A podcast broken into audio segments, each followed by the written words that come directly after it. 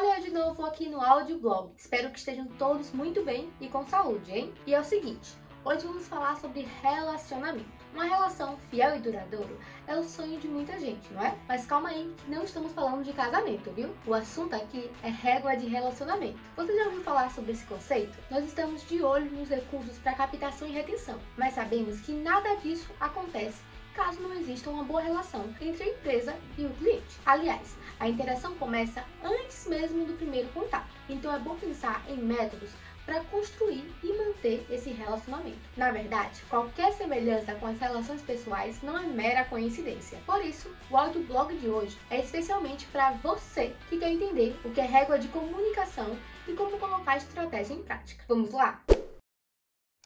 Fala pessoal, eu sou a Carol e sejam todos bem-vindos ao nosso audioblog. Aqui você vai ficar por dentro de todas as novidades do mundo do marketing digital de uma forma bem rápida e fácil. Mas antes de começar, não se esqueça de se inscrever aqui no canal, ativar as notificações, deixar o seu like e compartilhar com todo mundo. Fechado?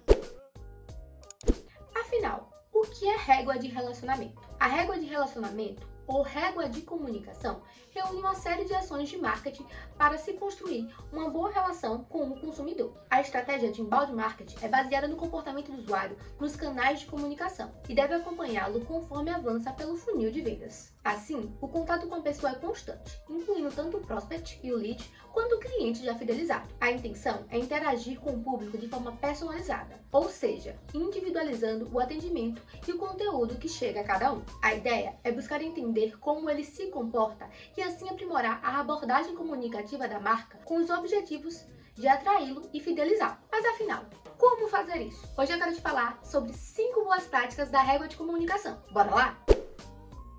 Primeiro, boas-vindas. Todo mundo gosta de ser bem recebido e isso não tem como negar. E não estamos falando somente de estabelecimentos físicos, até porque, mesmo no meio virtual, podemos fazer um agrado a quem está chegando. Quando o lead se cadastra em sua página, nada mais justo do que agradecê-lo e dar as boas-vindas, não é? Esse primeiro contato será valioso para sua marca, que logo no começo terá se mostrado receptiva. Segundo, envio de ofertas. Alguém disse oferta?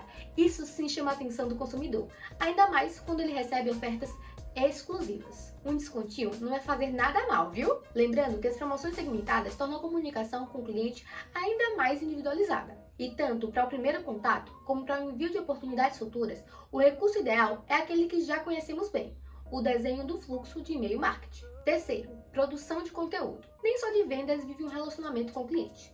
Aliás, a história dificilmente vai começar pelas vendas, por isso é tão interessante oferecer conteúdos relevantes. O inbound marketing é uma ferramenta favorável para isso. Afinal, a atração de novos clientes e a nutrição de leads também faz parte da estratégia. Pense nas necessidades deles, apresente as soluções e o chame para a ação. O CTA faz toda a diferença, seja para leitura de outro post, seja para se inscrever na newsletter ou solicitar um produto ou serviço. Fazer o convite ao leitor é sempre uma boa pedida. Quarto, contato em datas comemorativas. Envie felicitações na data do seu aniversário, mas também em datas comemorativas e até mesmo no aniversário de compra. Aliás, por que não? A ideia é trabalhar uma comunicação criativa e alegre, o que cria um vínculo ainda mais próximo com o cliente. Por último, estratégias de pós-venda na régua de relacionamento. O pós-venda, por fim, é um ponto crucial na régua de relacionamento e e-mail marketing, uma vez que o suporte dado ao cliente diz muito sobre a empresa e, consequentemente, sobre a experiência do usuário. Nesse caso, é essencial manter os canais de atendimento para solucionar dúvidas e questionamento dos clientes. E é fato que um atendimento humanizado, personalizado e ágil traz mais um ponto positivo para a empresa. Isso pode ser feito por meio de chatbots programados para atender os usuários com pouca ou nenhuma intervenção humana.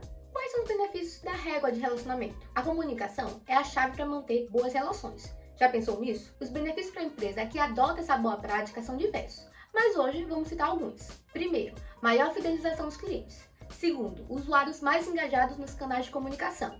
Terceiro, uma comunicação mais precisa e alinhada aos interesses de cada indivíduo. Se o que sua empresa precisa é uma relação sólida e duradoura com os clientes, coloque a mão na massa e elabore uma estratégia. O pontapé inicial é fazer um levantamento acerca do mercado e do que é mais importante na experiência das pessoas em sua instituição.